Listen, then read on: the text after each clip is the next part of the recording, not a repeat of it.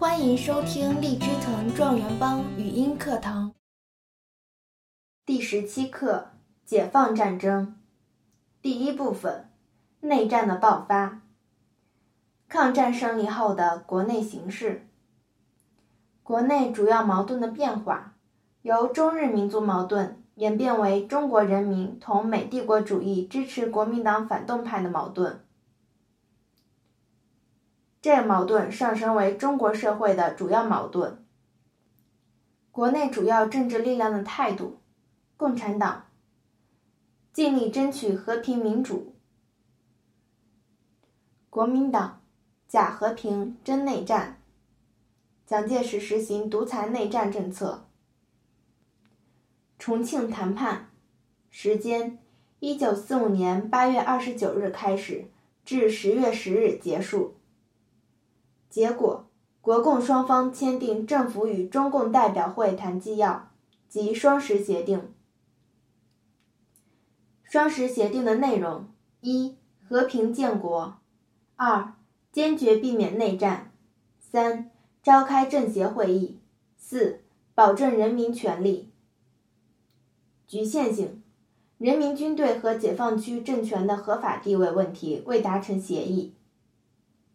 双十协定的意义：一、共产党在政治上取得主动，在人民面前表明了争取和平的诚意；二、共产党在国民党统治区和各民主党派中扩大了影响；三、迫使国民党承认和平建国的基本方针。国民党若破坏协定，发动内战，在政治上陷于被动地位，共产党由被动转为主动。国民党由主动转为被动。一九四六年初，政治协商会议在重庆召开，会议通过有利于人民的政协协议。结果，政协协议很快被国民党撕毁。一九四六年六月，国民党军队大举进攻中原解放区，全面内战爆发。人民解放军采取运动战方式，集中优势兵力打歼灭战。国民党军队被迫由全面进攻转为重点进攻。从一九四七年春开始，国民党军队对陕北和山东解放区实行重点进攻，几个月后又被人民解放军粉碎。在艰苦的解放战争之余，中国共产党还在解放区进行了土地改革。一九四七年，中国共产党制定颁布了《中国土地法大纲》。大纲规定，没收地主土地，废除封建剥削制度，实行耕者有其田，按农村人口平均分配土地。影响：土地改革使解放区一亿多无地和少地农民分到了土地，激发了农民革命和生产的积极性，翻身农民踊跃参军支援前线。积极承担抬担架、送粮草等任务，这一切使人民解放军的力量大大增加，使战争胜利的方向转向人民解放军。第二部分，战略反攻和三大战役。一、战略反攻。一九四七年六月，晋冀鲁豫刘邓大军横渡黄河，挺进大别山。揭开了战略进攻的序幕。刘伯承、邓小平率晋冀鲁豫解放军战略反攻的意义，对扭转全国战局起了决定性的作用，是人民战争走向胜利的转折点。二、三大战役。时间：一九四八年九月至一九四九年一月。地区：东北的辽沈战役。华东的华海战役，华北的平津战役。战役过程：一、一九四八年九月，辽沈战役首先打响，东北解放军首先攻占锦州，切断敌军向关内的退路，长春解放。十一月，解放军乘胜攻向沈阳，东北全境解放。二、淮海战役，以徐州为中心开始。杜聿明弃徐州南逃，解放军迅速将其包围，于1949年1月发起总攻，全歼敌军，淮海战役胜利结束。三，东北解放军入关，和北平解放军一起发动了平津战役，将敌军分割包围在北平、天津、张家口等地。解放军攻克张家口、天津后，由于中国共产党的努力争取。北平国民党军队在总司令傅作义率领下接受和平改编。一九四九年一月，北平和平解放。三大战役胜利的意义：三大战役共歼灭或改编国民党军队一百五十多万人。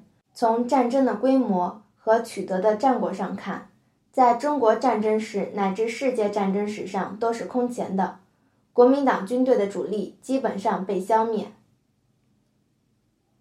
第三部分，新民主主义革命的伟大胜利。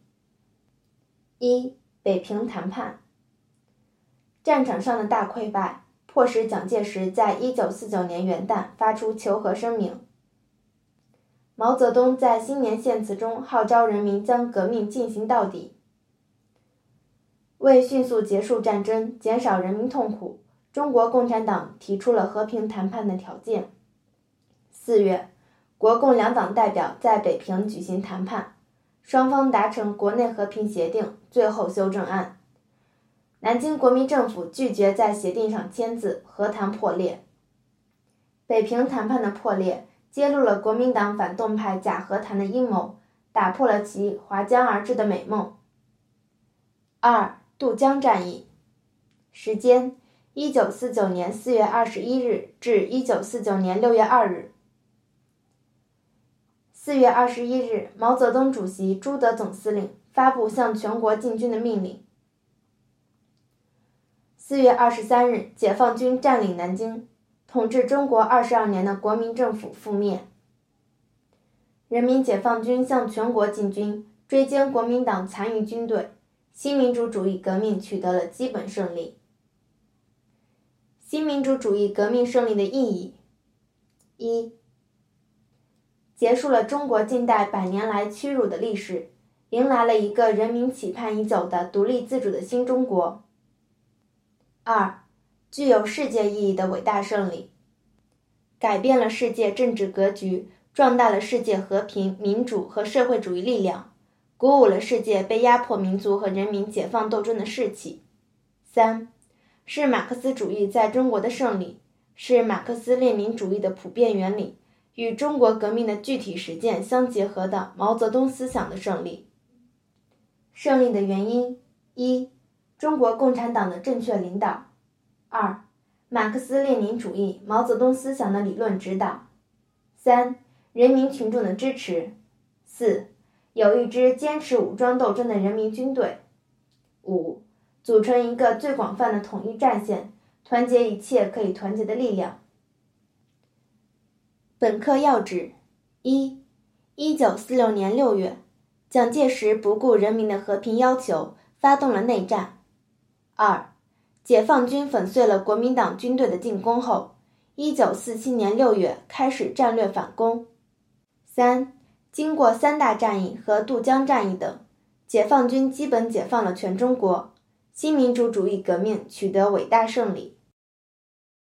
更多学习资源。请关注微信订阅号“荔枝藤”。